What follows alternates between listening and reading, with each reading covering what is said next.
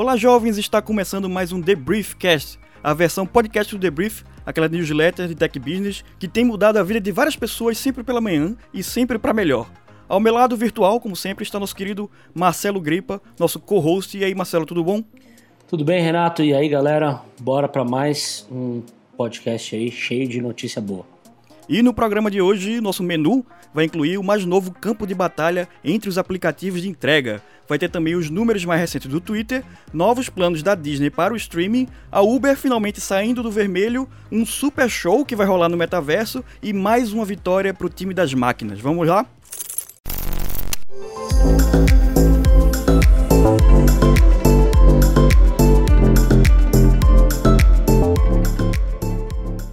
Então, Marcelo, no mês passado, a Uber anunciou que estava desistindo do seu serviço de delivery para restaurante, né, que ia encerrar o Uber Eats no Brasil no dia 8 de março. Para a empresa ficou muito difícil concorrer no segmento com o iFood, né, que, de acordo com a Measurable AI, a companhia de relatórios de mercado, domina 83% do setor, segundo dados de junho de 2021. Enquanto isso, o aplicativo Uber Eats tinha 13% de segmento e o Rappi ficava com apenas 4%. Mas existe uma outra demanda de entregas na qual a Uber quer investir e cuja disputa ainda está em aberto, que são os supermercados. A empresa adquiriu, agora em 2021, 100% da Corner Shop, uma startup chilena de entregas que também atua nos Estados Unidos, Canadá, Peru e Colômbia. Aqui no Brasil, a companhia anunciou parcerias estratégicas com grandes redes varejistas como a C&C, Le Biscuit, Lojas Mel, Multicoisas, Teleanorte e Zelo, que permitirá oferecer no aplicativo mais de 30 mil itens para casa, decoração e construção. Renato, esse interesse aí é muito estratégico, viu? Porque com a pandemia de Covid-19, o consumo via aplicativo no país cresceu vertiginosamente, né? E ao mesmo tempo que muitas pessoas passaram a ficar mais tempo em casa, e assim elas se dedicaram mais a reformas e melhorias do lar, né? Quem, quem nunca? Uma pesquisa realizada pela Casa do Construtor e pela AGP Pesquisas entre outubro de 2020 e outubro de 2021 apontou que 68% dos consumidores realizaram algum tipo de reforma em casa e 38% afirmaram que novos hábitos causados pela pandemia foram os motivos para as mudanças. Segundo a Associação Paulista de Supermercados, a APAS, 67% dos supermercados que vendem por e-commerce contam com as empresas de entregas por aplicativo. O que eu acho mais interessante dessa história, não sei se você já pediu, Renato, é, produto de supermercado por aplicativo, mas eu pessoalmente... Cara, eu peço, eu peço eu peço toda semana, depois foi um, é, é, tem muito a ver com isso, porque foi um hábito que eu adquiri realmente com a pandemia e estou mantendo, assim. É, pelo menos uma vez por semana eu faço uma mini feira sempre por aplicativo. Ah, legal. Você é praticamente um heavy user, então. Eu usei muito no começo da pandemia, mais por questão do, do, de segurança e tal. Só que, como eu compro muita fruta, legume e tal, eu comecei a achar dificuldade no, no na, na questão da experiência, sabe? Os produtos que chegavam aqui não eram aqueles que eu queria. Com carne também tive o mesmo problema.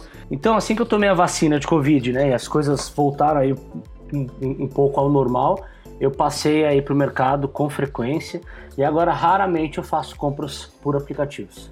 É, então, mas essas novas parcerias que o, o Corner Shop anunciou pode trazer um diferencial né, para o aplicativo, que começou a operar no Brasil no início de 2020 e já funciona em mais de 100 cidades.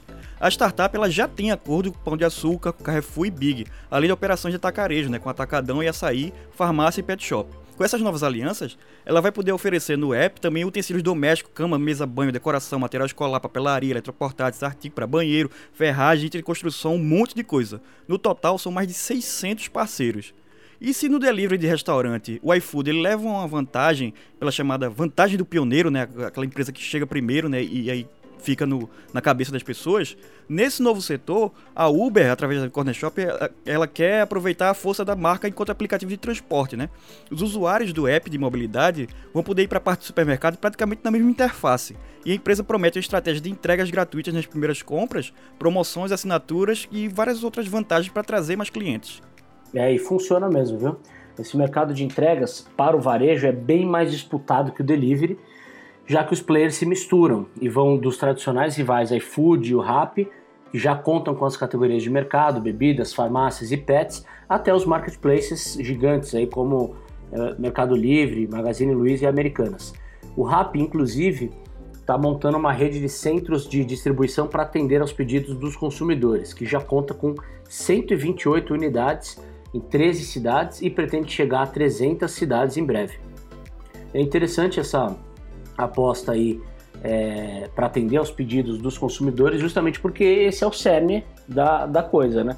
Se você não tiver uma, uma logística boa para entender o que está sendo pedido, né? É, responder rapidamente esses consumidores e até prever, de, preferencialmente, o que eles querem comprar, né? Você não vai conseguir vantagem competitiva nesse mercado que é mega disputado. Inclusive o Magazine Luiza está indo nessa mesma direção, só que no inverso, né? Vindo do marketplace para o delivery, e ele tem um poder de fogo muito maior, né? A Lu, ela já comprou aplicativos como o Ike o Plus Delivery, Todo Lucro e a plataforma de gestão de restaurantes Grand Chef. Tudo isso para competir aí com Uber, iFood e Rappi. E tem muito dinheiro para ser ganho nesse mercado. De acordo com a Abras, né, que é a Associação Brasileira de Supermercados, o setor de supermercados como um todo faturou em 2020 554 bilhões de reais. Então, mesmo uma pequena porcentagem disso, né, que você possa capturar com essa parte de entrega, já supera os 11 bilhões de reais que foram faturados no mesmo ano com o delivery de refeições. É, e o espaço é, é, é, grande ainda, né? Porque segundo pesquisas aí, as compras digitais por aplicativos, né? De, de, de, de as compras de supermercado por meio de aplicativos, elas representam cerca de 3 ou 4% desse total. Então tem muito espaço para crescer, muito chão aí pela frente. É, e no próprio Estados Unidos começou assim, né? Com 4, 5, 6%, hoje em dia já está em 14, 13% do, do, do total do faturamento de supermercados, né? Então tem espaço para crescer, tem, tem espaço para competir também, principalmente, né? Não está tão dominado e é um investimento aí estratégico, né, para essas empresas, tanto as empresas de entrega quanto empresas que são de marketplace, empresas que são de mercado, né? Tem muito espaço aí para o pessoal investir ainda. Pois é, mas tem, mas tem uma barreira interessante quer dizer, interessante não, desafiadora, que é a questão da, da, da, compra online no Brasil, né? Mesmo com todo o crescimento trazido pela, pela pandemia, as compras online representam cerca de 15% do total no Brasil, né? Então, o Brasil ainda precisa evoluir muito, é, digitalmente falando, para que esses negócios se consolidem por aqui. Exato, para romper esse teto, né? Esse teto jogar lá para cima.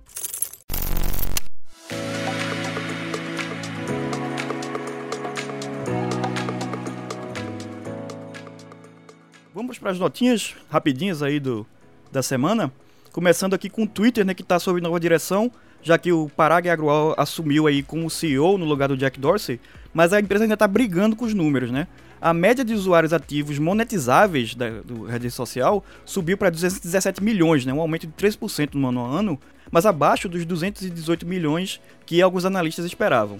Foram 6 milhões de novos usuários desde o último trimestre, né? 1 milhão nos Estados Unidos e 5 milhões internacionalmente a receita da empresa ficou em 5,8 bilhões de dólares de 2021, né, um aumento de 37%. Pois é, a expectativa, porém, é positiva. Até o fim de 2023, o Twitter disse que espera atingir 315 milhões de usuários ativos diários monetizáveis, mas terá que acelerar essa taxa de crescimento se quiser bater a meta. Para trazer mais gente, a rede social está trabalhando novos recursos de monetização para criadores, como o Super Follows e o Tip Jars, que permitirá que os usuários doem valores para os criadores. Essa semana, a Disney divulgou seus resultados do primeiro trimestre fiscal de 2022 e a empresa apontou um lucro líquido de 1,1 bilhão de dólares nesse período, que no ano passado ficou em 29 milhões de dólares. Você vê uma diferença aí bem grande, né? A receita total da empresa foi de 21,8 bilhões de dólares, 34% a mais do que no primeiro trimestre de 2021. Essa receita ela veio especialmente dos parques de resort, né, que voltaram a funcionar a todo vapor com o abrandamento da pandemia lá nos Estados Unidos. E também teve um aumento significativo no total de assinaturas de streaming, né, que chegou a 196,4 milhões. É, de olho nesse mercado, a empresa reforçou a intenção de expandir o portfólio de streaming de esportes, em especial com as, trans com as transmissões da NFL pela ESPN. Com 95 das 100 transmissões ao vivo mais assistidas em 2021 sendo eventos esportivos, a Disney quer apostar em interatividade e cobertura multiplataforma como diferencial. O plano então é inovar nos produtos esportivos, inclusive no metaverso, mas isso ainda ficou muito vago na apresentação da empresa. E falando em metaverso e NFL, o Full Fighters vai fazer um show em realidade virtual logo após o Super Bowl nesse domingo. O evento está sendo promovido pela Meta, né, nossa antiga Facebook, e vai poder ser conferido no aplicativo Horizon Venues no Oculus Quest. Os fãs ainda poderão vestir seus avatares com camisetas oficiais do Super Bowl licenciadas pela NFL e poder interagir com outras pessoas dentro de um lobby virtual tematizado da partida. várias câmeras 180 graus serão posicionadas ao redor do palco para filmar o show do Foo Fighters, que também será transmitido nas páginas do Facebook e do Instagram da banda. É, a Uber, que a gente falou tanto já hoje, né?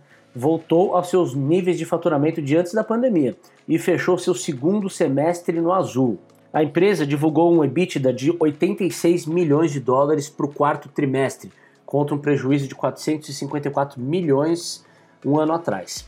Apesar disso, a empresa ajustou sua projeção de lucro antes de juros, impostos, depreciação e amortização para o primeiro trimestre de 2022. Aí vamos aos números, né? Para 100 a 130 milhões de dólares, abaixo dos 149,6 milhões de dólares projetados por Wall Street. A culpa é da variante Omicron da Covid-19, né, que reduziu a demanda por viagens em janeiro, um problema que a rival Lyft também apontou. E essa semana, mas em 1996, o supercomputador Deep Blue da IBM derrotou pela primeira vez o grande mestre de xadrez e campeão mundial Gary Kasparov no jogo inicial da sua primeira partida. Na época, o Kasparov teria ficado devastado com a derrota e deixou o prédio sem falar com os repórteres.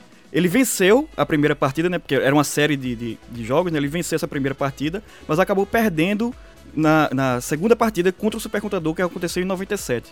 Inclusive, Marcelo, eu tive uns anos atrás a, a, a oportunidade e o privilégio de entrevistar o Kasparov num evento da IBM. É, e foi muito interessante porque ele falou, quando ele, ele perdeu essa primeira partida lá em 96, é, ele sabia que ele poderia ganhar ainda né, nos outros jogos e ganhar o desafio, mas que eventualmente, assim, mais cedo ou mais tarde, ele ia perder mesmo, assim, de vez e não teria como, ele sentia assim, que pelo desenvolvimento da, inteligência artificial, não teria como o, os humanos ganharem mais de computadores, né? Ele já fala isso, que ele já sentia isso desde 96. É prova, e agora, 22 anos depois... É a de... prova de que a inteligência artificial realmente fica mais inteligente com o tempo. Né? Não, com certeza. E agora, 22 anos depois, é, a inteligência artificial conseguiu outra vitória, né? A GT Sophie, criada pela Sony, venceu os melhores jogadores humanos em Gran Turismo, né? O simulador de corrida do PlayStation. A GT Sophie primeiro competiu com os quatro melhores pilotos de Gran Turismo em julho e processou os dados da corrida para superar os humanos na revanche, depois de treinar em 20 Playstations ligados simultaneamente por cerca de 12 dias. E é isso aí, galera. Terminamos aqui as notas. Vamos para as recomendações da semana. Queria aproveitar e mandar um recado para quem se empolgou aí com as primeiras imagens da série dos Seus Anéis, Os Anéis de Poder, da, da Amazon. É, recomendando a obra completa do Tolkien, que está sendo relançada no Brasil pela HarperCollins. Eu sou super fã de Tolkien, assim, que criei minha, na minha adolescência, assim, sempre fui vidrada, adoro os filmes, tenho tatuagem do Senhor dos Anéis. Então, com todas essas informações, esse, esse retorno aí do Senhor dos Anéis pra, pra cultura pop, eu tô super empolgado, né?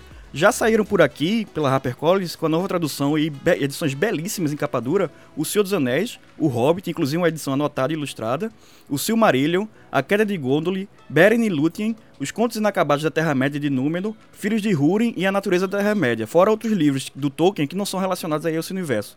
E para quem quiser se inteirar da trama da série, que vai contar a história da queda de Númenor e da criação dos Anéis do Poder, recomendo especificamente os apêndices do Senhor dos Anéis e as duas últimas partes do Silmarillion, além de alguns contos também dos contos inacabados. Legal, Renato. A minha recomendação é um filme que está sendo bastante falado aí, que é o Ataque dos Cães, uma produção original Netflix, que está concorrendo a 12 Oscars em várias categorias aí, né? É um drama familiar que é ambientado no, faroeste americano, lá em 1925, é, é, em Montana, trazendo, portanto, todo esse clima de época, é, com toda a vestimenta, todo, toda, toda a atuação é, relembrando a década de 20. É um filme para quem gosta assim de um, de um cinema mais lento, mais arrastado, né, em, que você, em que você precisa entrar no clima ali do, do longa. Eu gosto, então eu achei um filme bem interessante, acho que vale conferir além de ficar de olho aí é, no que ele vai ganhar no Oscar. É, inclusive, na, na, no debrief de quinta-feira dessa semana, você vai poder conferir no, no post aqui do podcast, vai ter uma retrospectiva dos, dos, das newsletters da semana. A gente falou do, do Ataque dos Cães, falou também de como a Netflix e até outras empresas de streaming, elas têm investido em qualidade na, dos seus produtos, né, nas produções dos filmes, das séries, o, a quantidade de indicações do Ataque dos Cães é uma prova disso, para dar uma vencida na questão do cansaço, né, do usuário em relação aos streams, né? Porque, pô, antigamente, quando apareceu a primeira vez a Netflix, a galera, ah, coisa maravilhosa, né? Vou poder cancelar aqui minha TV por assinatura e assinar só um serviço que vai ter filme e série, vou poder assistir a hora que eu quiser e ficar à vontade. E hoje em dia, pô, com tantas é, é, tantas plataformas concorrentes, você quiser assinar todas, você acaba pagando muito mais do que você pagava na assinatura de TV, na TV por assinatura, né? Na TV a cabo. Então, investir em qualidade tem sido um diferencial na hora do, do usuário poder escolher, né? Exato. Qual que ele vai assinar, qual que ele não vai, onde é que ele vai acompanhar o quê, né? Exatamente. É, esse é um filme de cinema, por exemplo, né? Você, você assiste no streaming, mas ele poderia tranquilamente estar tá, tá sendo exibido no cinema de tão bom que é, em todas essas categorias, fotografia, por exemplo, atores super estrelados. Então, eu acho bem interessante esse movimento de investimento em qualidade mesmo. Perfeito. E falando aí na, na newsletter, na debrief, se você está escutando esse podcast e não assina a newsletter, você é uma pessoa sem noção, porque a debrief é a origem né, disso tudo, a gente está aqui por causa dela. E é, então entra aí para assinar no www.debrief.com.br. A gente também está no Instagram e no Twitter, no arroba debriefoficial. E feedbacks e comentários que você quiser mandar pra gente, pode mandar no newsletter, arroba debrief.com.br. E esse foi nosso Briefcast dessa semana. Marcelo, muito obrigado, cara. E eu que agradeço a companhia sempre. Vamos nessa aí e até semana que vem. Bora, tchau.